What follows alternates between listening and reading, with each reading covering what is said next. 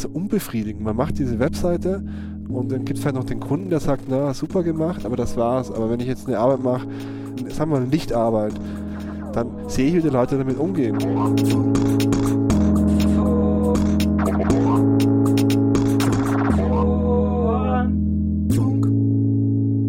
Formfunk, Kommunikationsdesign Podcast. Hallo und herzlich willkommen zum Formfunk. Ich bin Matthias Gieselmann und heute wäre eigentlich eine Premiere gewesen. Ich hätte zum ersten Mal zwei Gäste gehabt. Ich darf mit einem Vorlieb nehmen, der ist aber auch total spannend. Bei mir hier in einer ganz kleinen Sprechkabine in Köln-Ehrenfeld sitzt Andreas Muxel, Professor für Interaction Design an der Köln International School of Design. Hallo Andreas. Hallo. Ja, Michael Schmitz wäre eigentlich noch dabei gewesen, mit dem du auch viel zusammenarbeitest. Der ist leider krank, aber wir machen das Beste draus. Leider was Falsches gegessen, glaube ich. genau. Ja, ihr seid beide Interaction Designer. Ihr tretet unter dem Label Universal Interaction auf und alle eure Arbeiten haben eigentlich gemeinsam, dass selbstgeschriebene Software, das Code eine Rolle spielt dabei. Und ihr macht auch beide Arbeiten, die sich damit beschäftigen, wie wir mit Dingen und Maschinen umgehen. Ähm, ich finde es sehr spannend, weil wir eigentlich ununterbrochen Dinge benutzen und auch über sie kommunizieren und das, glaube ich, auch ganz stark bestimmt, wie wir kommunizieren. Fangen wir direkt mit deinem Job an, Andreas. Was macht eigentlich ein Interaction Designer? Das frage ich mich auch immer wieder. Eigentlich sind das Arbeiten immer an der Schnittstelle von Artefakten oder lassen Sie uns das mal vielleicht künstliche Dinge, die hergestellt wurden und wie kommunizieren die mit uns und was machen die mit uns und was können wir mit den Dingen machen. Das ist sicher ein großes Thema. Und ein anderes Thema, was mich persönlich einfach sehr interessiert, ist das Zusammenspiel von digitalen Codes und analoger physischer Materie. Und wo ist die Kommunikation bei dem Ganzen? Also bei ersterem ist es für mich ganz klar, sobald ich in eine Interaktion mit einem Ding trete, findet eine Form der Kommunikation statt. Ich versuche mich dem Ding äh, verständlich zu machen, das Ding versucht sich mir verständlich zu machen und da haben wir immer ein großes Problem, nach wie vor. Das ist gerade das, was ich auch mit den Studenten an der Hochschule sehr viel bearbeite, dieses Thema, was könnten so zukünftige Kommunikationsformen sein. Also im Moment ist es ja so, äh, wenn man sich sowas anschaut, das sind ja sehr, sehr abstrakte Zustände diese Algorithmen in diesen Maschinen, das sind äh, Zustände, wenn man es komplett runterbrecht, sind das nur noch binäre Zustände. Kannst du mal ein Beispiel sagen für ja, so eine Beispiel, Maschine oder einen Algorithmus? Weil ich glaube, das ist gar nicht so leicht, sich das vorzustellen. Also ein, ein ganz blödes Beispiel ist einfach, dass mittlerweile, wenn ich zum Beispiel äh, die Kaffeemaschine ist, innen drin ist ein Mikrocontroller verbaut. Das heißt, für die Maschine ist dieses Wasser heiß machen, Kaffee rauslassen, das sind Zustände, was die Maschine durchschaltet. Und wenn jetzt aber der Filter voll ist oder dreckig ist, versucht das die Maschine mir mitzuteilen. Und das macht sie meistens über eine Textnachricht am Display. Interessant wird es dann, wenn es irgendeine Fehlermeldung gibt, die man zuerst im Handbuch nachschauen muss. Fehler X234.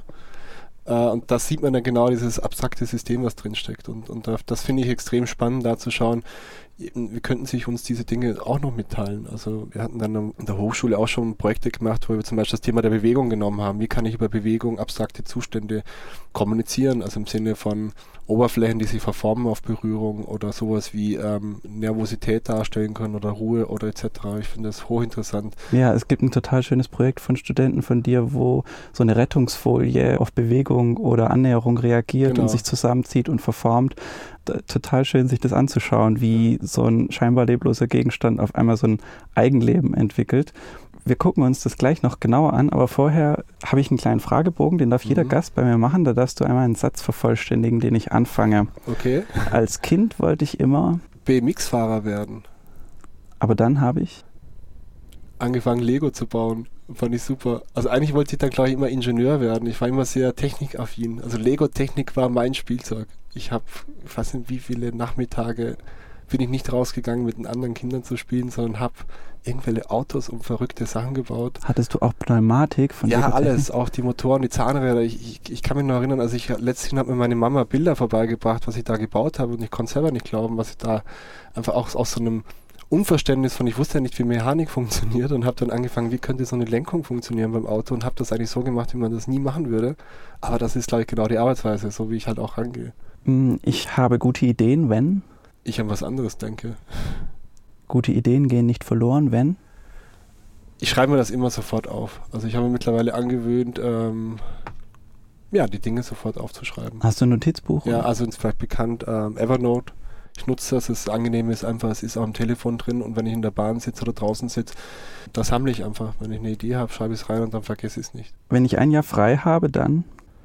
Dann würde ich, glaube ich, ich merke das im Moment aktuell, dass ich sehr gerne einfach ein Jahr mit der Familie zum Beispiel irgendwie wegfahren würde. Einfach mal komplett offline.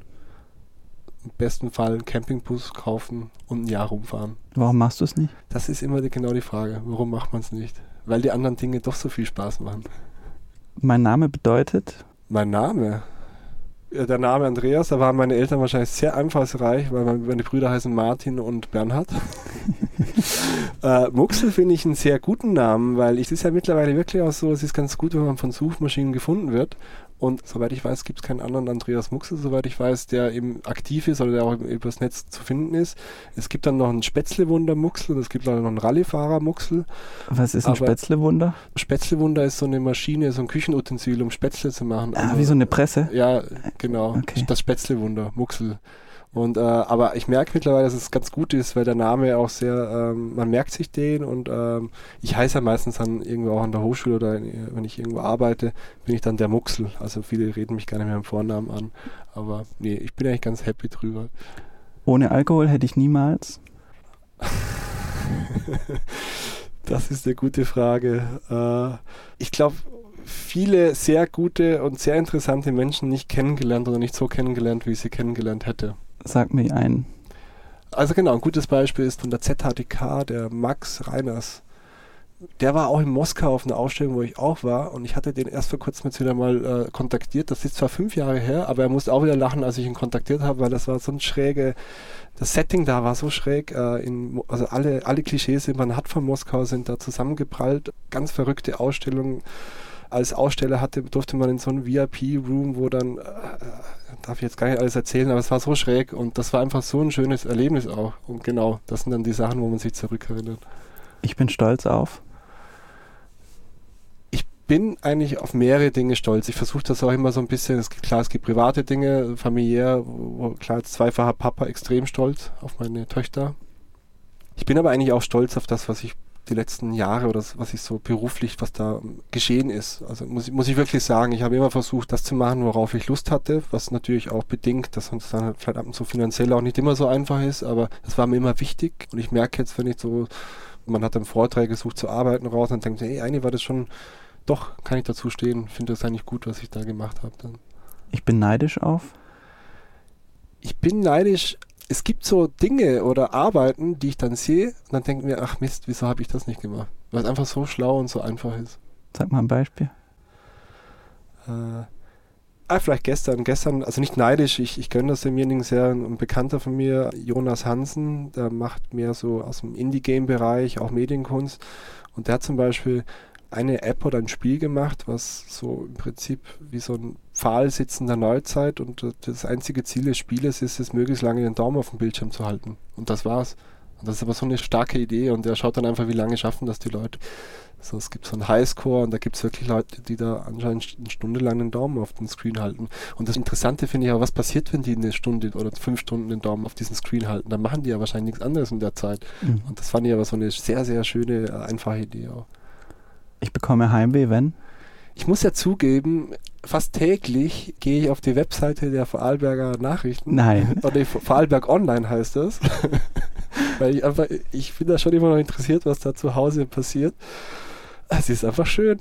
Dann wird da irgendwas eröffnet. Äh, ich meine, klar, in, in Vorarlberg ist ja so, Architektur ist ja auch bekannt, aber auch einfach landschaftlich. Wenn man dann am Bodensee, da war eine Veranstaltung, denke ich mir, ah, das ist schon schön und äh, ja, man wird dann schon so ein bisschen wehmütig und denkt sich, hm, okay, Köln ist ja auch schön, aber also es, es, es kann sein, dass ich irgendwann mal wieder in meine Heimat zurückgehe. Zuletzt habe ich meine Meinung geändert als hm. Das ist eine sehr, sehr schwierige Frage in meinem Fall, weil ich äh, oft sehr sprunghaft bin. Hm, es ist nicht so, dass ich eine Meinung habe und nicht mehr von der Meinung weggehe, sondern die, äh, also ich merke es auf bestimmten Themen, dass sich das immer wieder ändert, weil ich immer wieder einen neuen Input bekomme. Aber jetzt so auf die Frage konkret kann ich gar keine Antwort geben. Ich rege mich auf, wenn? Ich glaube, das, was mich am meisten stört in der Arbeit, die ich mache, ist, ist wenn jemand sagt, geht nicht. Ähm, also ich glaube, dieses geht nicht oder nicht mal zu probieren, das finde ich eine falsche Einstellung zu dem, was man macht. Und auch diese, wenn man ja von vornherein eigentlich nur die Probleme aufzählt. Ich finde, das ist auch ein Modus, der überhaupt nicht Spaß macht, sondern eigentlich mehr die Chancen zu verstehen und noch sagen, okay, ich weiß jetzt zwar nicht, wie es geht, aber ich finde es raus und wenn ich es nicht rausfinde, finde ich die Leute raus, die das können. Das, dieses geht nicht, gibt's nicht. Es gibt immer was, man kommt immer irgendwie weiter. Ich bin aufgeregt, wenn. Im positiven Sinne bin ich sicher aufgeregt. Also gerade wenn man diese experimentellen Arbeiten macht, dann steckt man da schon sehr viel Zeit rein und weiß auch nie genau, funktioniert das, klappt das. Und sehr aufgeregt bin ich, wenn es so einen Moment gibt in so einer Arbeit, wo man auf einmal das erste Mal so sieht, okay, es könnte das passieren, was ich mir erwartet habe, aber viel spannender, es passiert etwas, was ich gar nicht erwartet habe. Und es ist echt so ein Moment, wo, wo man dann merkt, ah, okay, jetzt habe ich es, da muss ich jetzt weitermachen. Und da bin ich auch total aufgedreht dann. Das ist. Ich lüge nie, außer wenn. das sind gefährliche Fragen. Ähm, ja, kann ich keine Antwort geben. Design in Deutschland ist? Ist, hat sicher auch seine Besonderheiten. Was mir immer auffällt, ist, dass es in, in, Deutschland extrem getrennt ist, auch dieser, dieser Kunstbereich vom Designbereich. Oder wenn man zum Beispiel in Holland ist es viel mehr vermischt. Also siehst du da einen Unterschied, wenn du zu Hause bist, sowohl was so das, was du auf der Straße siehst, jetzt an was da an Kommunikationsdesign zu sehen ist, als auch meinetwegen im Netz oder in Arbeiten, die sich eher in deinem Feld bewegen? Äh, also wo, was man schon erkennt, ist so ein bisschen, wo die Leute herkommen. Bei so studentischen Arbeiten traue ich mich mittlerweile fast zu sagen, bei Dokumentation, welche Schule das gemacht hat, weil auch der Dokumentationsstil eigentlich die Schule auch ist. Ein Beispiel ist im Moment zum Beispiel Ekal, die haben echt einen eigenen Stil des Erzählens der Dokumentation. Und das gleiche ist auch, war da auch Royal College of Art, Anthony Dunn, dieses ganze Speculative, die hatten so einen eigenen Erzählstil, eine eigene Ästhetik. Ich, ich hätte mich fast getraut zu sagen, egal ob ich das gewusst hätte, das ist eine Arbeit von da. Nur von den, wie es geschnitten ist und was für eine Farbgebung da ist. Kannst du das beschreiben jetzt am, am Beispiel Ekal zum Beispiel? Also Ekal, da merkt man, die haben, glaube ich, vor zwei Jahren, haben die, die sich da ein paar gute Leute reingeholt. Man merkt, die studentischen Arbeiten, die man jetzt so sieht, auch im Interaction-Bereich, das ist so auf einer Narration extrem gut erzählt. Das ist immer in so einem Setting, in so einem Szenario. Das sind die, ich glaube, die haben meistens auch Schauspieler dann, die das machen. Und da sitzt einfach jemand dahinter der Kamera, der einfach weiß, wie ich sowas zu erzählen habe. Du meinst, es geht zum Beispiel um eine interaktive Arbeit und ja. die ist mit einem Video einfach genau. sehr gut. Die wird sofort erzählt. im Kontext erzählt, im, Kon im, Kontext von der Anwendung von der Geschichte. Also gar nicht so, ich drücke hier einen Knopf und hier kommt was zurück, sondern es ist in ein Setting eingebaut. Und ich glaube, um das geht es, wenn ich solche Dinge mache, gestalte. Es ist nicht nur das Ding, sondern wo findet die Handlung statt. Aber es ist auch immer ein bisschen trügerisch, weil man muss ja immer aufpassen, was ist das, was wirklich da ist und was ist die Dokumentation von der Arbeit. Das erleben wir aktuell selber auch bei unseren eigenen Dokumentationen. Das ist sehr viel Arbeit, wenn man das erreichen will. Ja, erzähl. Also wir sind ja gerade aktuell im Projektabschluss von einem größeren Projekt, für was, was, was wir jetzt ein Jahr dran waren. Mhm. Äh, mediale Installation, wo mit allen Sinnen von Sound bis Bild bis auch die Haptik, auch schon fast der Geruch. Äh, das war für, für, für eine Bank hier in der Nähe von Köln. Das sind das die Besprechungsräume, aber auch der Eingangsbereich. Und das ist echt so ein Erlebnis mit allen Sinnen. Und wenn man vor Ort ist, dann funktioniert dieses Erlebnis mit allen Sinnen. Nur äh, wir haben uns auch echt Zeit genommen, haben uns auch jemand geholt, der Ahnung hat von Film machen, hat da auch quasi jetzt das Material gefilmt. Jetzt sind wir gerade beim Schnitt auch mit der Person zusammen. Es ist extrem schwierig, dieses Gefühl auf Film zu kriegen. Und man muss dann eigentlich im Film fast schon alles bunter und lauter machen. Und das finde ich immer schade. Eigentlich ist es komplett gegen das, was ich will. Was ein bisschen schade ist, aber das ist, äh, das ist sicher auch im Moment, im Moment in der Kultur der Vimeo, YouTube, wenn man sich die Sachen anschaut, die sind meistens sehr überproduziert. Ich finde das eigentlich gut, aber es hat immer die Frage, wie will man wahrgenommen werden dann auch. Mhm was jetzt natürlich einfach passiert ist durch, durch sowas wie das Internet, dass, dass diese sich gegenseitig beeinflussen einfach viel, viel mehr stattfindet. Also ich glaube einfach, dass diese Grenzen sich viel mehr auflösen, dass man äh, wahrscheinlich früher, wo man gesagt hätte, das ist Schweizer Design, das ist deutsches Design, dass das immer mehr verschwimmt. Aber auch nicht nur in Europa, sondern auch wenn man jetzt in, äh, in USA oder was weiß ich, Südamerika, ich glaube, dass das viel mehr, auch ich war jetzt auch in Japan, Tokio im Sommer nochmal, war auf, auf diversen Ausstellungen, das ist dann ähm, auch selbst zum Beispiel jetzt das Medienkunst in dem Bereich, das, das ist nicht anders, also das ist nicht, dass die da so einen ganz anderen Stil haben. Ich glaube einfach, dass durch das Internet sich die Sachen viel mehr vermischen. Wie ist das? Also ich habe schon gesagt, Programmieren, Code ist fester Bestandteil von deiner Arbeit.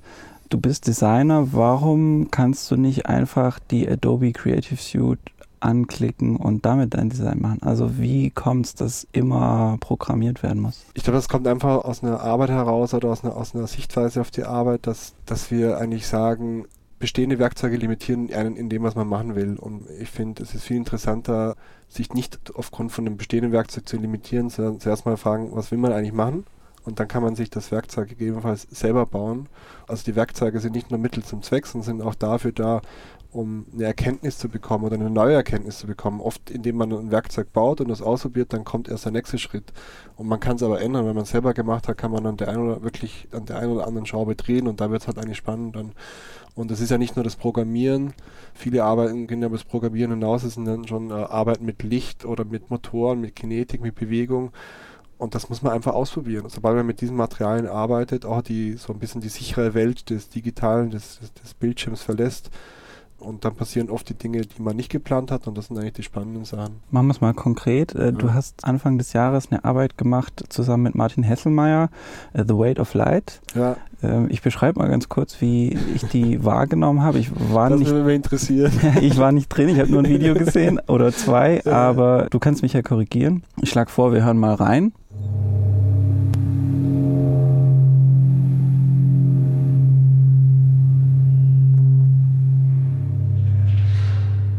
Und genau, was man sieht, ist, dass also in einem dunklen, großen Raum so lange Kabel in Schlingen von der Decke hängen. Äh, so wie eine Sinuskurve, so ähnlich sieht es aus. Und an diesen Kabeln entlang wandert jetzt ein Lichtfleck. Mhm. Und wenn es in dieser Schlinge bergab geht, dann wird er schneller. Und wenn es bergauf geht, wird er langsamer, verhält sich so, als ob er der Schwerkraft unterworfen wäre. Und dazu hört man dann eben die Geräusche, die wir jetzt gerade gehört haben. Worum ging es euch dabei? Das war es eigentlich auch. ne, sehr gut beschrieben. Äh, ja, uns ging es genau darum, wir haben jetzt uns beide schon länger beschäftigt mit diesen LED-Stripes, heißt das. das ist ein Material, äh, meistens wird das eingesetzt, dass man es an die Wand klebt, als eine Art äh, Leiste. Und was für uns eigentlich viel spannender war, wir haben dann gesehen, das Material ist ja so sehr flexibel, man kann das auch biegen. Und dann war eigentlich die Frage, was wäre, wenn man so eine Bahn von der Decke runterhängen lässt und ich lasse dann einen Lichtpunkt oben reinfallen, dann müsste doch eigentlich schneller werden. Und dann haben wir das auch ziemlich schnell einfach mal so zum Spaß ausprobiert. Mit so einer kleinen Software haben wir so eine kleine Physics Engine gehabt. Und dann haben wir gemerkt, es ist so simpel und so einfach, aber es ist absolut faszinierend, weil, weil man genau in dem Thema ist, was wir auch immer so ein bisschen dran sind. Wir haben so, eine, so ein Programm, so ein Algorithmus, den wir definieren, so ein Regelwerk im Rechner. Und wir können dann versuchen, so zu tun, als ob es eine Kugel wäre, die runterrollt und dann Fahrt aufnimmt und dann gerade wieder wo drüber kommt oder wieder zurückrollt. Und das Ganze ist aber nur eigentlich so ein Zahlenspiel, was im Computer stattfindet. Und das haben wir dann eben in Unna in dieser Ausstellung auch gemacht, Anfang des Jahres, dass wir dann daneben nochmal die gleiche Bahn nur verkehrt rum aufgehangen haben und einfach die Schwerkraft umgedreht haben. Was ja überhaupt kein Problem ist, einfach eine Zahl, wo ich statt Plus mache ich Minus und auf einmal ist die Schwerkraft andersrum.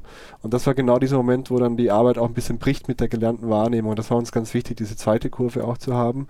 Und den Sound, den man da hört, das ist dann nicht etwas, wo wir sagen, ja, damit es ein bisschen aufgehübscht wird, sondern genau diese Velocity, diese Beschleunigung und dieses Kräfteverhältnis von diesen Kugeln auf der Bahn, also von diesen gedachten Kugeln, die steuern die Frequenz von so Oszillatoren, auch in der Software. Erklär mal, was das ist, ein Oszillator. Oszillator ist eine Sinuswelle. Das ist das einfachste, was es gibt in der, wahrscheinlich in der elektronischen Musik, eine Sinuswelle das Schöne ist bei Sinuswellen, wenn man die so ein bisschen, also wenn man drei Sinuswellen gleichzeitig laufen lässt und es so ein bisschen leicht verschiebt, dann hat man das und das funktioniert erst im Raum so wie so eine Phasenverschiebung und dann fängt es so an, so äh, zu klirren. Also im Raum war es total interessant, weil je nachdem, wo man gestanden hat, hat man diese Interferenz anders mitbekommen und die war aber auch dann genau da, wo der Lichtpunkt war, da war auch diese Frequenzwelle, die durch den Raum gegangen ist.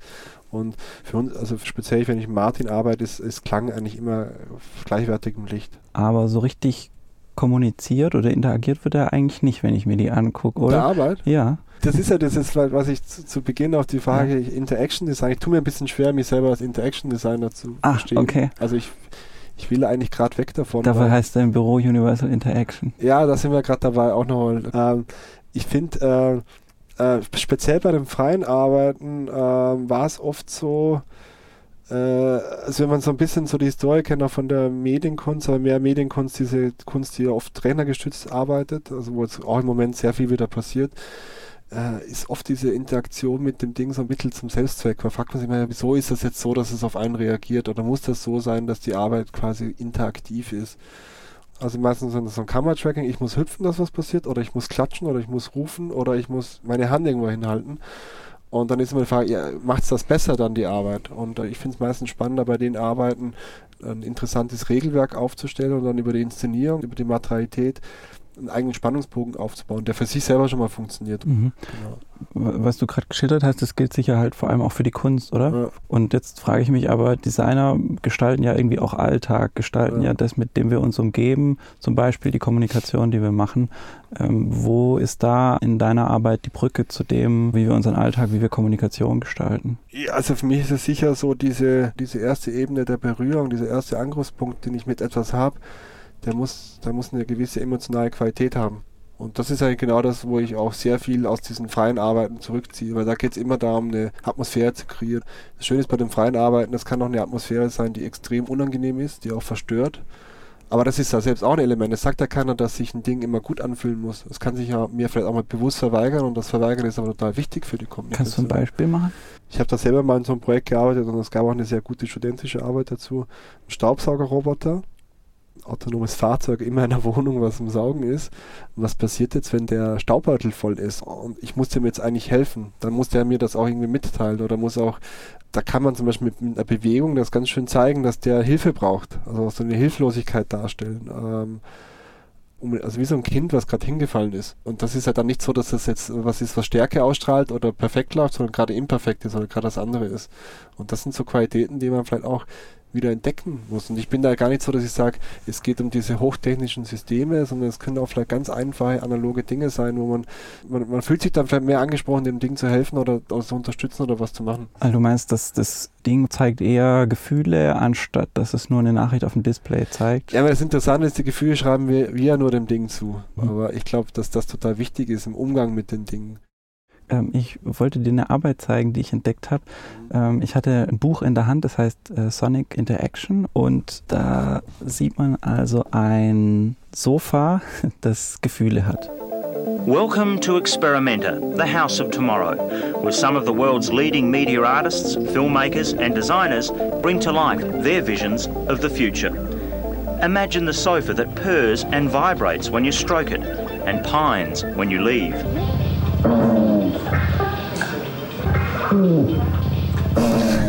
Also die haben eine Super. Couch gebaut, die merkt, glaube ich, vier verschiedene Arten von Interaktion. Keine Interaktion, draufsitzen, streicheln und so ähm, Klapse geben und reagiert dann auf verschiedene Art und Weise mit Sound und mit Geräuschen. Ähm, warum? Warum? Muss man die Leute fragen, die es gemacht haben. Das ist halt eigentlich ein spannender Ansatz. Die Frage ist halt, versucht man das zu imitieren, was man kann? Also muss man dann auch Geräusche verwenden, so dieses, äh, was wir jetzt gehört haben. Ich finde es ja viel spannender herauszufinden, was wäre denn das Geräusch der Couch? Weil es wäre ein anderes Geräusch wahrscheinlich. Also was wäre die Sprache des Dings? Und ich glaube, die Sprache des Dings rauszufinden, muss man sich nochmal viel intensiver mit den Dingen auseinandersetzen. Und ich glaube nämlich nicht, dass es das ist, dass wir versuchen äh, zu imitieren, Mensch oder ein Lebewesen oder eine Katze zu imitieren, sondern eigentlich so herauszufinden, was werden die Sprache des Dings. Vielleicht auch eine Kritik so ein bisschen. Mhm. Aber warum? Ich, ich glaube, dass das, ein, das wird noch ein richtig aktuelles Thema werden, weil die Dinge sprechen immer mehr zu uns. Es gab im MoMA vor ein paar Jahren eine schöne Ausstellung Talk to Me, und äh, da ging es genau darum, dass es immer mehr diese, auch die Alltagsgegenstände, die früher sehr ruhig waren, werden immer lauter. Und das ist ja auch ein Riesenproblem. Also es piepst ja nur noch die ganze Zeit. Das ist auch, wenn wir jetzt hier sitzen, müssen wir unsere Telefone ausmachen. Weil es wahrscheinlich irgendwann piepsen würde sonst. Ich finde zum Beispiel im Moment immer furchtbar, wenn ich zu Hause bin und dann äh, ein Kalenderprogramm, der Laptop ist so quasi am Arbeitstisch, da irgendwo liegt das Tablet und das Telefon hat man in der Hosentasche und dann kommt die Erinnerung und dann macht das echt im einen Zimmer bip, bip, im anderen bip, bip, und dann nochmal und man wird total wahnsinnig. Und wie, wie, wie, weit kann man da noch gehen? Also die Dinge versuchen sich immer uns mitzuteilen und das ist, finde ich auch, ist, ist, ist auch total spannende Fragestellung. Wie viel wollen wir, dass sie sich uns mitteilen und wann wollen, sollen sie sich uns mitteilen? Also du meinst, das ist quasi ein Feld, wo Designer noch viel zu tun haben werden, wie nicht nur wie strukturieren wir Informationen, die Menschen an Menschen ja. weitergeben, zum Beispiel wie gestalte ich ein Theaterprogramm, ja. sondern wie gestalte ich die Kommunikation mit Maschinen. Genau, und eben nicht nur Maschinen. Ich meine, das, was mich auch jetzt mit der Arbeit mit dem Micha, Räume, ich gehe in den Raum rein und was macht der Raum mit mir? Wie, wie, viel kann ich, wie kann ich auch eine gewisse Form der positiven Manipulation auch machen über Licht, über Sound, über Stimmung und da kann man echt viel machen. Ich habe äh, über dich einen Satz gelesen. In his work he always looks for a poetical and engaging way of interacting with things, regardless of whether they are hardware or software. Ja. Wo ist die Poesie? Ich glaube, dass ich äh, früher noch mehr so dieses Funktionale versucht habe zu lösen. Und das muss ja auch weiterhin gelöst werden, aber ich merke mittlerweile im eigenen persönlichen Interesse, dass es immer weniger mein Thema wird. Also ich, ich finde es sehr langweilig, in so Wireframes zu denken. Die müssen auch gemacht werden, machen wir ja auch, wenn wir was machen. Also auch wenn ich mich aber Jahre mache, machen wir die trotzdem. Aber du meinst jetzt für ein Interface, wie ja, das so aufgebaut ein, so ein klassisches Interface, wo ich sage, okay, ich drücke da, dann passiert das und dann passiert das und dann passiert das und das ist das Feedback an den User und dann kommt das und das. Das finde ich auch gut und das muss auch gemacht werden. Ich finde aber diese andere Ebene, dieses poetische, dieses, das sind dann oft so ganz kleine so Micro-Interactions, nenne ich es mal. So, wie geht das Licht an? Wie kommt der Text rein? Was für eine Haptik hat das? Gibt es eine Vibration? Gibt es einen Klang? Äh, wie ist das Gesamtbild?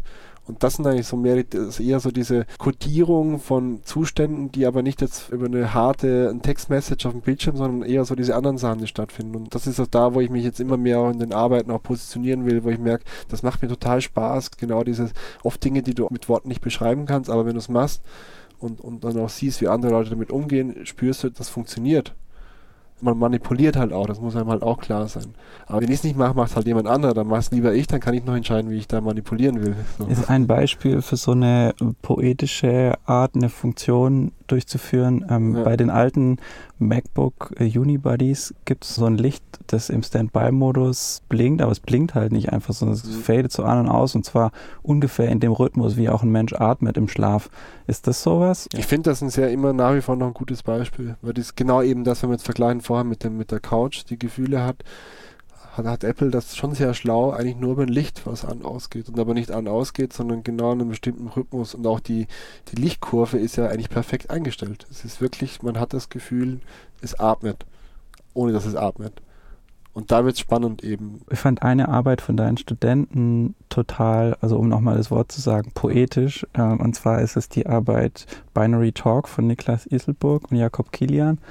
Und die haben sich so eine Art m, Kommunikationsform überlegt, die einfach nur total, also ich sehe die Funktion da nicht, aber das ist nicht wichtig, die ist einfach nur schön anzuschauen. Ja. M, da gibt es ein Interface, wo man Text eintippen kann. Und wenn man dann auf Abschicken drückt, gibt es sozusagen zwei Einheiten, die miteinander kommunizieren. Es gibt eine, die sendet, da wird Rauch produziert mit so einem Bühnenrauch. Und dann wird eben in einem bestimmten Rhythmus so eine Rauchwolke rübergeblasen zu der anderen Einheit und die merkt eben, wenn eine Rauchwolke ankommt und ich sage jetzt mal vereinfacht, in so einer Art Mausecode dekodiert sie den Text genau. und dann kommt er an. Das sieht also sieht einfach wunderschön aus, ja. wenn sie das machen. Ja. Genau, und das ist genau das, wo ich diese, dieser erste Moment, wo du die Leute kriegen musst. Aber das sind auch so Arbeiten, da merkt man dann ziemlich schnell, das könnte echt was werden. Jeder Gast gibt mir immer eine Frage für den nächsten mit. Und das passt wunderbar zu dem Thema Gegenstände und Gefühle. Nur geht es dabei in die andere Richtung. Ich habe ja letzte Woche mit Frank Berzbach gesprochen, der so von der psychologischen, aber auch zum Teil von der spirituellen Sicht auf den Designberuf schaut. Und er hat folgende Frage gestellt.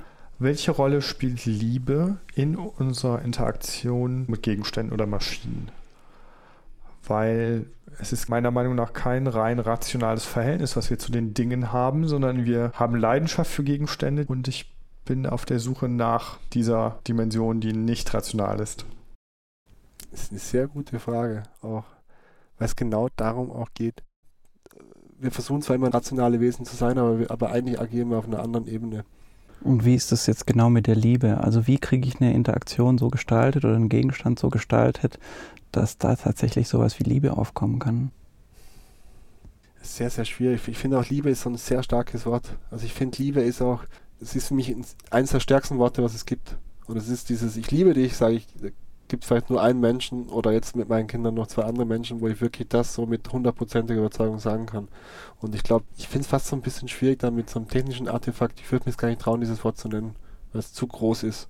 Hast du den Film Her gesehen? Ja, genau. Da passiert ja genau das. Ja. Also der Joaquin Phoenix ja. verliebt sich in ein Programm. Das ja. hat nicht mal eine eine physische Ausprägung, das ist wirklich ja. nur virtuell. Ja, da ist aber interessant, dass es genau äh, eigentlich total schlau gemacht ist, weil es die Stimme ist.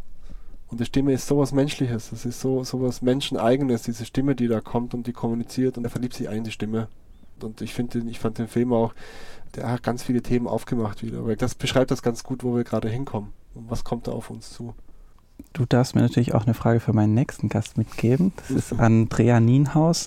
Andrea Nienhaus arbeitet in Berlin und zwar gestaltet sie E-Books auch Dinge, die in technischen Gegenständen stattfinden und mit denen wir interagieren. Sie gestaltet die nicht nur, sie berät auch die Stiftung Buchkunst dazu, welche Kriterien es denn geben kann, E-Books überhaupt gestalterisch zu bewerten oder zu beurteilen. Und das ist, glaube ich, sehr spannend, weil das eine Entwicklung ist, die noch sehr am Anfang ist. Was ist denn deine Frage an Andrea Nienhaus? Also interessant finde ich da ja, dass dieses klassische Buch, was halt, das, was, was ich, wenn ich jetzt hier ins Büro gehe, gibt es das Bücherregal. Und ich finde es total schön, ein Bücherregal zu haben. Und äh, jetzt ist halt quasi das Buch aufgelöst in äh, was auch immer, was in einem Gerät, was eigentlich auch egal ist, ob es der Laptop ist, ob es das Tablet ist. Äh, und jetzt frage ich mich immer, ich mag das ja total gerne, Bücher auszuleihen. Oder eben zu sagen, hier, nimm mal mit. Gibt es dieses hier, nimm mal mit noch? Auch diese Geste, das nimm mal mit und steck's mal ein und blätter mal durch, wenn du nach Hause fährst. Also, was wird da passieren mit so einem E-Book? Schicke ich da eine E-Mail wohin und sage, hier ist der Download-Link? Mhm. Ist ein Buchgestalter, jetzt also nochmal beim klassischen ja. Papierbuch, ist der eigentlich auch ein Interaction-Designer? Also ich, ich habe einen Freund, der ist sehr affin im Druck das ist immer interessant, wenn der ein Buch kauft oder im Buchladen ist, der ist ja nicht so, dass er das Buch liest, sondern dann nimmt es zuerst mal raus, dann dreht er das, schaut, wie das gebunden ist, dann riecht er dran und dann schaut er, wie es sich anfühlt beim Aufmachen, was hat das für ein Papier und das ist ja auch schon so eine Handlung, was das Buch mir gegenüber macht.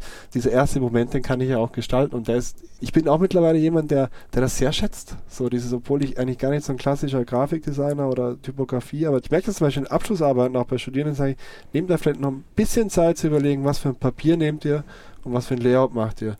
Weil das einfach dieser erste Moment, das hat eine Wertigkeit. Du hast gesagt, dass eigentlich dich viel mehr als so Interfaces zu gestalten, interessiert dich der Raum und wie wir mit dem interagieren, was da drin passiert.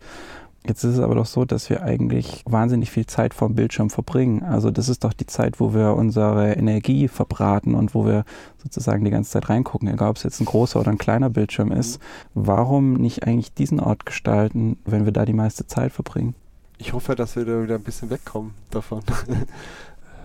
ich meine, interessant ist ja, dass die Arbeiten immer noch am Bildschirm entstehen, auch wenn sie im Raum stattfinden. Sowas wie hier dieses Bankprojekt, wenn wir sowas machen, dann sitzen wir hier ein Jahr eigentlich nur vom Computer.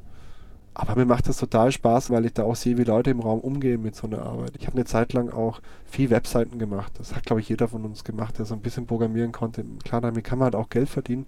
Aber ich fand das so unbefriedigend. Man macht diese Webseite und dann gibt es halt noch den Kunden, der sagt, na, super gemacht. Und dann gibt es halt noch den Freund, den es zeigt, der es gut findet. Aber das war's. Aber wenn ich jetzt zum Beispiel Martin Hesselmeier eine Arbeit im öffentlichen Raum, eine Lichtkunstarbeit gemacht habe, dann sehe ich, wie die Leute damit umgehen und wie die das auch versuchen zu verstehen und nicht zu verstehen oder wie die Arbeit die Leute einnimmt oder wie die da ähm, verweilen oder das auch doof finden, aber ich sehe eine Reaktion und das finde ich immer spannend. Äh, das ist in Räumen ganz, ganz anders dann.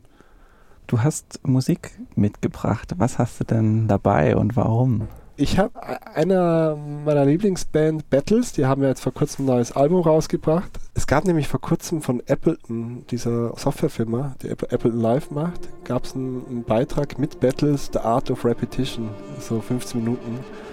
Hochinteressant, weil, weil die nämlich äh, oft meistens nur so ganz einfache Muster hernehmen und immer wieder repetieren, repetieren, repetieren.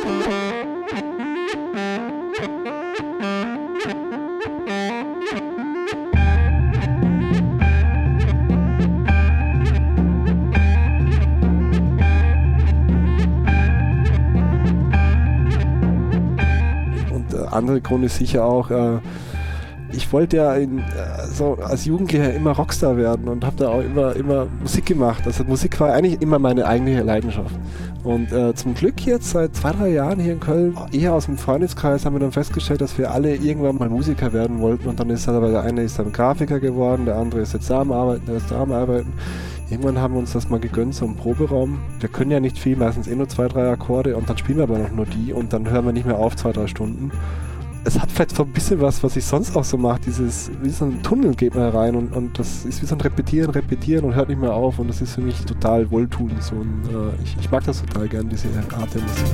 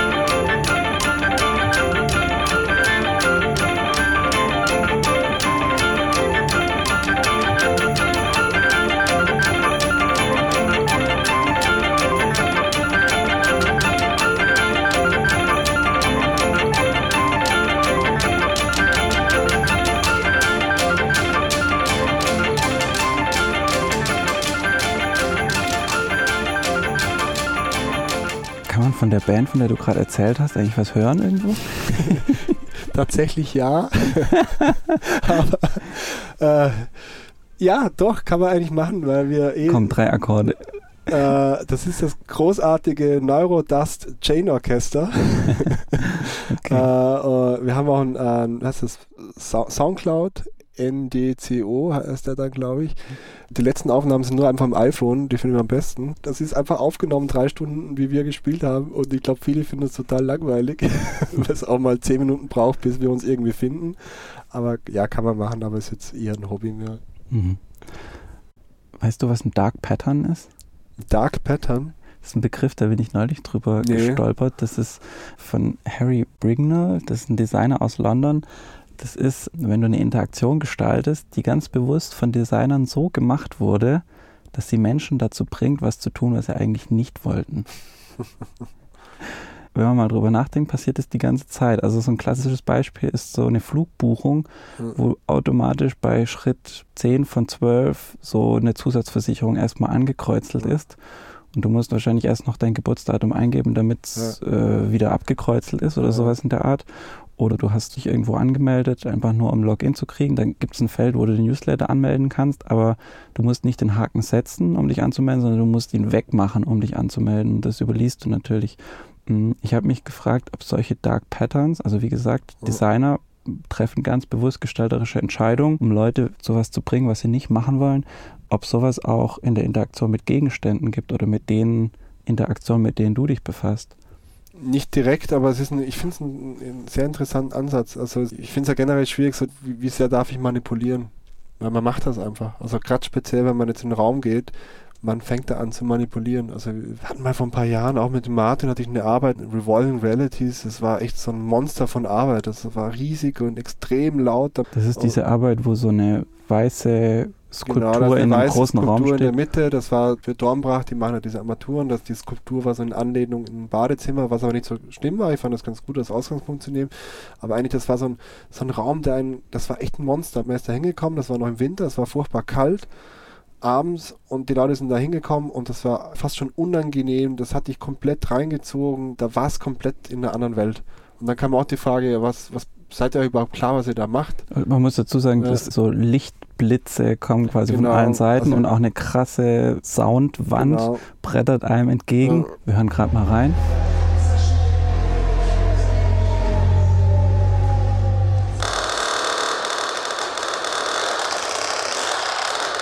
Genau, und das ist es halt dann, da muss einem klar sein, man erzeugt eine Stimmung und man macht da was mit den Leuten.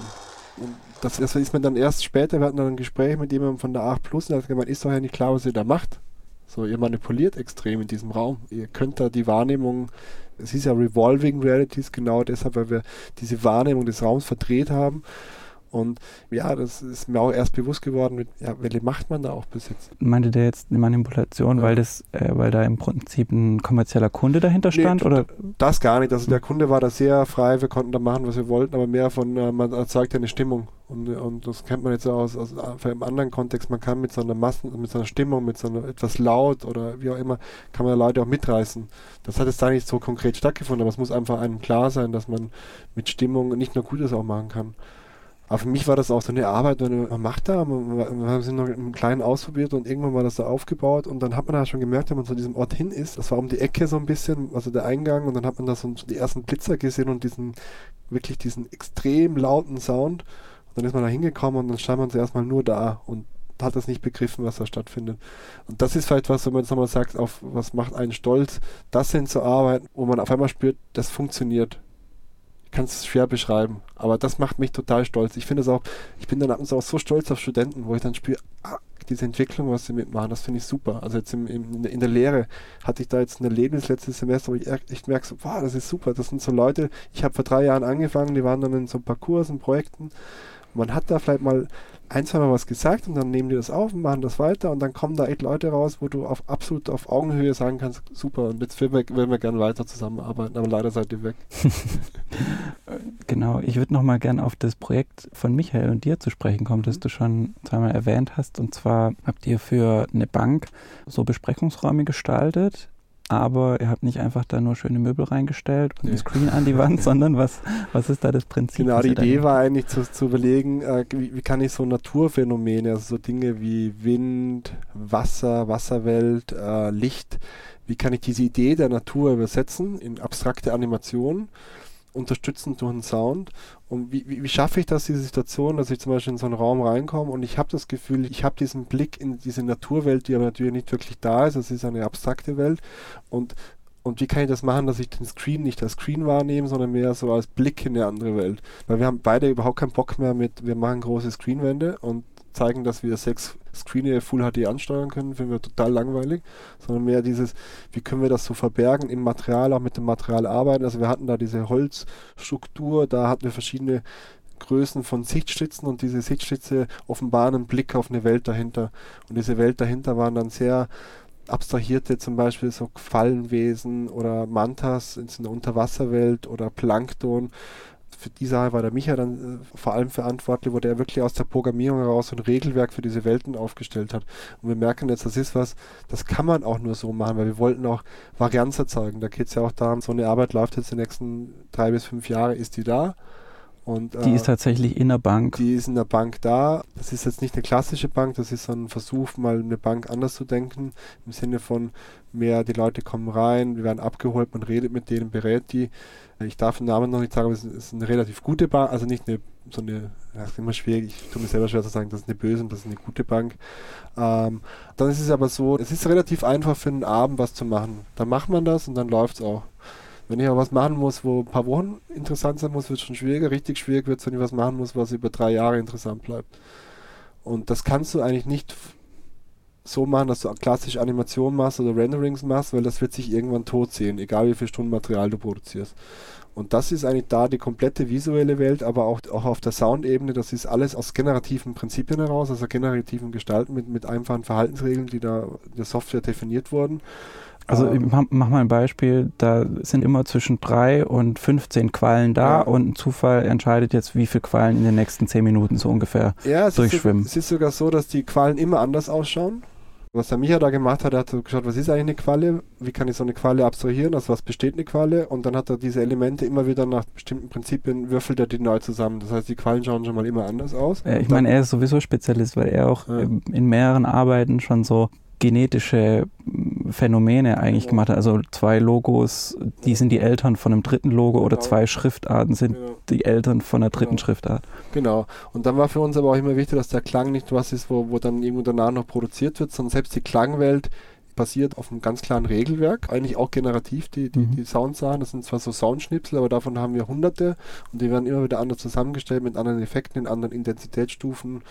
Und dann war das so, es gab eine Klanganalyse, also da wurden da Frequenzspektrum ausgemessen und diese Messungen, die triggern dann wieder auch das, was da in der Welt drin passiert. Das heißt, wenn zum Beispiel Du, du musst das ganz einfach erklären. Was ist ein Frequenzspektrum? Achso, Entschuldigung. Ja, man kann sich das so vorstellen, mit früher gab es ja noch diese Stereoanlagen, wenn ich da was abgespielt habe, da gab es diese, diese Lichter, die nach oben und unten gegangen sind. Und da messe ich ja eigentlich ein Frequenzspektrum. So. Wa- Was sind die tiefsten Töne und wie Genau, laut sind die, was sind die genau, höchsten? Genau, So. genau. Und das kann man ja relativ einfach am Computer machen. Und das haben wir da bei der Arbeit auch gemacht. Das heißt, wir messen quasi die Frequenzen in dem Klang und diese Werte werden dann übersetzt, um zum Beispiel die Luftblasen im Wasser in eine bestimmte Richtung zu schieben oder mal anzutriggern. Und man spürt das auch. Also man spürt auch, wenn man das sieht, dass es reagiert, dass der Klang mit dem visuellen zusammenhängt. Also ich huste und auf einmal verziehen sich die Quallen, weil sie erschrecken. So. Ja, aber ich nicht. Also das ist nur von dem Klang, der quasi da in dieser Klangwelt vorkommt. Also das war für uns wichtig. Wir wollten da kein Mikrofon aufbauen. Das war für uns ganz, ganz wichtig. Aber dann war halt auch die große Schwier oder die Herausforderung war auch, das so hinzubekommen. Und das ist, finde ich auch immer, das ist so wichtig bei solchen Sachen. Es geht ja nicht darum, wenn da jetzt jemand in den Raum reinkommt, dann soll der nicht als erstes auf diesen Bildschirm schauen und sagen, ah, hier ist ja Sound, sondern eigentlich soll der reinkommen und da passiert was mit ihm. Und das läuft sehr subtil ab, die Sachen. Und da sind wir ja schon wieder fast wieder ein bisschen Thema des Manipulierens. Ja, da wollte ich gerade nachfragen. Also da gibt es ja irgendwie drei Themenwelten, glaube ich. Muss ich mir das denn so vorstellen, dass wenn der Berater mit dem Kunden also über den Lebensabend spricht und dass langsam mal die Altersvorsorge dran wird, dass dann fängt es an zu schneien und Ja. der Wind kommt auf und es wird alles so ein bisschen düster und unheimlich? Also der Bankmitarbeiter hat wirklich die Möglichkeit, quasi diese Welten auszuwählen. Also der kann das auch steuern über eine Haustechnik. Aber ich meine, da hatte ich mich auch schon gesprochen. Das ist schon, ähm, wir stehen dahinter, wir finden das auch gut, was wir da gemacht haben. Aber klar, man muss auch klar sein, dass das ja auch einen Zweck hat. Der Zweck ist, dass die Leute da aus dem Alltag rauskommen, runterkommen, sich beruhigen und dadurch auch wahrscheinlich offener sind für solche Gespräche. Aber wenn ich mich beruhigen will, gehe ich doch nicht in Ja. die Bank, oder? Ja, eben. Und das war ja genau das, dieser, ähm, der Versuch da auch. Und das Ganze läuft jetzt ja seit, ich glaube, zwei Monaten. Und äh, also das Feedback, was wir haben, ist, dass es funktioniert, dass die Leute anders reagieren, wie es in den anderen Filialen ist. Ah, Gibt es da konkrete Beispiele? Ja, die Also- haben halt gemeint, von jung bis alt, die hatten dann oft zum Beispiel, wenn die Eltern mit den Kindern kommen, dann ist ja immer Krach und äh, immer Halligalli und so ist es, wenn die zum Beispiel mit den Kindern kommen, die Kinder sind total begeistert, schauen sich das an, das ist wie so ein Aquarium, wo ich reinschauen kann oder wie im Zoo und aber auch ältere Menschen, wo man meinen würde, die sind da vielleicht eher irritiert, die lassen sich darauf ein und es funktioniert so. Seid ihr oder bist du auch mal mit einem Projekt so richtig auf die Nase gefallen? Natürlich nicht, ja klar, das ist ganz, ist ganz normal. Das sind ja aber meistens nicht die Projekte, die man zeigt. aber jetzt das Beispiel, ich hatte mal, äh, ich, ich fand die Grundidee gar nicht schlecht, die Idee, das war gleich vor sieben, acht Jahren hatte ich die Idee von diesem, äh, vielleicht ein bisschen zu platt gedacht, aber zu sagen, was wäre, wenn ich den Pixel aus dem Bildschirm rauslöse und in eine kinetische Skulptur übertrage, wo der Pixel tatsächlich sich im Raum bewegt. So wie so ein Lichtwürfel. Ein einziger Pixel. Nee, das war so eine Matrix, glaube ich, von 4x4 Pixeln, wie so Lichtkuben und die konnten dann über so Zahnrädermechanik, konnten die im Raum sich so um eine Achse bewegen. Und ich, ich kenne jetzt so wie mittlerweile... so ein Rubikwürfel Nee, nee, das waren wie so einzelne Würfel, so ein bisschen dieses, wenn man jetzt verkennt man vielleicht von Art und Com, diese Kugeln, die sich da bewegen, es kommen ja immer mehr gerade diese Arbeiten, wo so kinetische Bewegungen sind. Und dachte mir, ah, das könnte interessant sein, sowas zu machen. Ich hatte aber sowas noch nie gemacht, also so auch mit so Mechanik gearbeitet, habe da glaube ich echt fast ein halbes Jahr, Jahr an dem Projekt gearbeitet. Es hat glaube ich ein einziges Mal fünf Minuten funktioniert und da war ich zu doof, ein Video davon zu machen. Und seitdem lief das auch nicht mehr. Es war auch von der Ausführung, es war alles total gebastelt, schlecht gemacht. Und ich war richtig sauer dann auch, weil ich dann auch gemerkt hatte, ich habe da so viel Zeit und Energie investiert und dann lag es da und es steht immer noch im Keller bei mir zu Hause. Habe dann aber später gemerkt, die Arbeit war extrem wichtig, weil ich das so viel gelernt habe. Ich habe so viel gelernt, was ich dann später in einer anderen Arbeit eins zu eins viele auch Komponenten, technische Komponenten, Know-how rausziehen konnte. Und die nächste Arbeit war dann sehr erfolgreich. Die hat mich dann auch ein bisschen mitfinanziert dann nach dem Studium so. Was hast du daraus gelernt oder mitgenommen? Es gibt Momente in so einem Projekt, wo man merkt, es bringt alles nichts mehr. Also klar, wenn ich ein Kundenprojekt mache, muss ich ja irgendwas abgeben, aber wenn ich ein freies Projekt mache, kann es auch sein, dass nach zwei, drei Monaten der Punkt kommt, wo man sich einfach eingestehen muss, das wird nichts mehr. Nicht mehr so in der Form. Und da muss man lernen, das wegzulegen. Gar nicht mehr sagen, irgendwie schade, irgendwie muss ich das noch verwurschteln, weil man hat trotzdem was gelernt. Das kann einem ja nicht mehr genommen werden. Aber vielleicht das Projekt selber zeige ich dann nicht mehr. Ich bin jetzt vielleicht gescheitert, aber ich bin schlauer wie vorher und egal. Aber dann halt auch weg, weg. Das ist wichtig, wegmachen. Dann. Deine Projekte, da steckt ganz schön viel Komplexität drin. Also Ja. das ist ja oft Programmierung, zum Teil Elektrotechnik, dann gibt es den Umgang mit Material, braucht Ja. man auch wissen. Also ich sag mal so, der Werkzeugkasten, den man braucht, um solche Arbeiten zu machen, der ist ganz schön groß. Oder? Äh, Vielleicht, wenn wir uns mal nur auf das Programmieren konzentrieren. Manche Designer machen das, andere machen es nicht. Und manchmal, wenn ich so mit Gestaltern spreche, dann höre ich auch so Stimmen wie, ja, hm, ich weiß nicht, ich sollte vielleicht Programmieren lernen, aber Ja. es ist, weiß gar nicht so richtig, traue es mir nicht zu oder ist vielleicht nicht so mein Ding. Wie wichtig glaubst du, ist, sich, sich Software selbst zu eigen zu machen für Kommunikationsdesigner? ich glaube nicht, dass man es muss. Ich merke aber auch in der Lehre, dass es gut ist. Ich merke es bei mir selber, weil du auch gesagt hast, sind sehr komplexe Sachen. Das ist oft so, es gibt so Themen, die interessieren mich und da lese ich sehr viel und recherchiere sehr viel und dann ist es ein riesen Chaos in meinem Kopf und ich kann es niemandem erklären. Und ich, ich kann es erst erklären, wenn ich es anfange zu programmieren und wenn ich es anfange zu bauen. Man muss es ja formal beschreiben können, damit es der Computer versteht und oft dann versteht man es erst selber. Und ich merke jetzt auch, äh, wenn ich Leuten, ich sage denen oft, ihr müsst ja vielleicht gar nicht Programmierer werden, aber versucht doch mal das, was ihr machen wollt, mal runterzubrechen auf Handlungsanweisungen. Und man lernt, glaube ich, so ein bisschen was zu versprachlichen oder zu formulieren. Ich denke, man ist halt nicht, nicht so limitiert. Ich glaube, dass man da mittlerweile auch gerade im Grafikdesign kann man total super tolle Sachen machen, indem man äh, ein bisschen mit Programmierung sich auseinandersetzt. Also zum Beispiel sowas wie Basil, glaube ich, heißt das, für Mhm. InDesign hat ein Bekannter auch von mir gemacht und dass man einfach so bestimmte Sachen kann der Rechner ganz gut und der kann dann zum Beispiel 1000 Striche ganz gut sein. Das ist so eine, eine Zeile Code. Ich selber habe wahrscheinlich ein bisschen, ein bisschen länger, länger dran. Und mit so Sachen kann man halt total interessante Sachen auch machen. Aber man kann auch sagen, man nimmt halt bestimmte Daten mit rein in so ein System. Was weiß ich, wenn ich so ein, eine Art Erscheinungsbild habe, kann man sich auch mal überlegen, ja, kann ich da vielleicht irgendwelche Datensätze von wo auch immer daraus wieder sowas wie, ich nutze es für einen Gestaltungsprozess, im Idealfall informiere ich sogar noch und zeige noch was.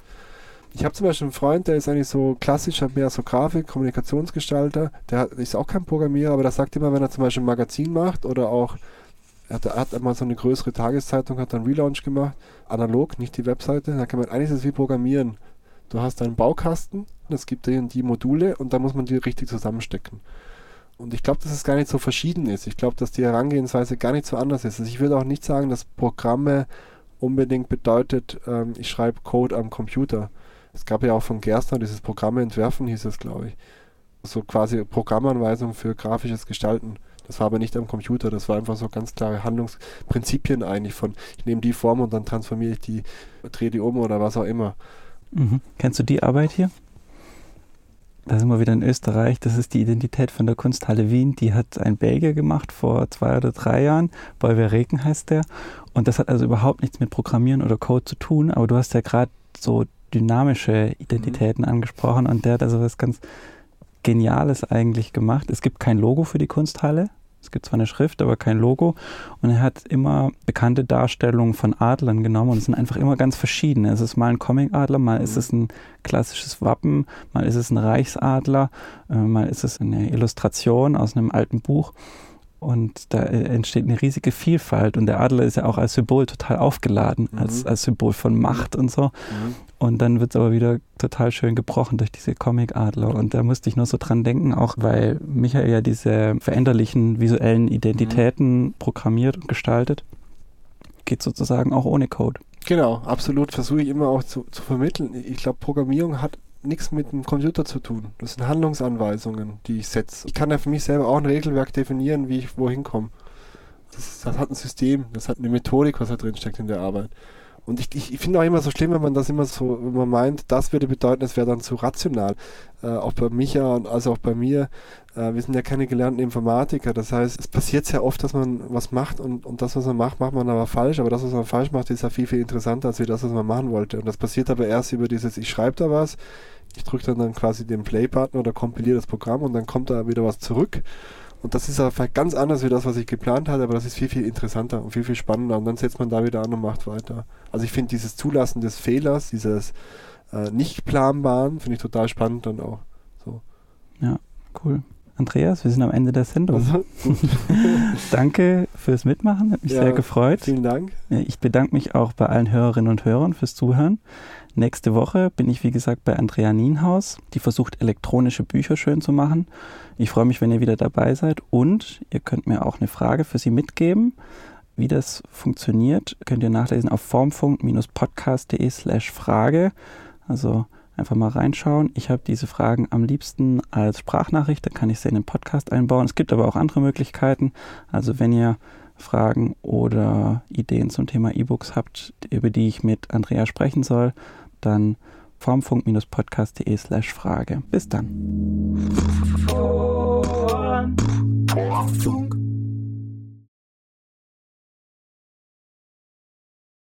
Ich glaube, ich hatte auch noch nie so eine geile Sprechkabine. ja, da war ich, wir wissen, wir wissen gar nicht genau, was hier vorher drin war. Es war halt vorher ein Künstler hier drin, aber ich glaube, die Sprecherkabine ist noch vom Vorvermieter. Wir wissen es nicht genau. Wir behalten die halt für uns jetzt als Schnittraum dann. Hier kommt irgendwann ein Tisch rein, dass wir hier ein bisschen Krach machen können, wenn wir Sound brauchen. Und dann kannst du da draußen quasi Licht oder Projektion hier drin richtig Krach machen und die anderen stört es halt nicht. Das ja. ist ganz gut.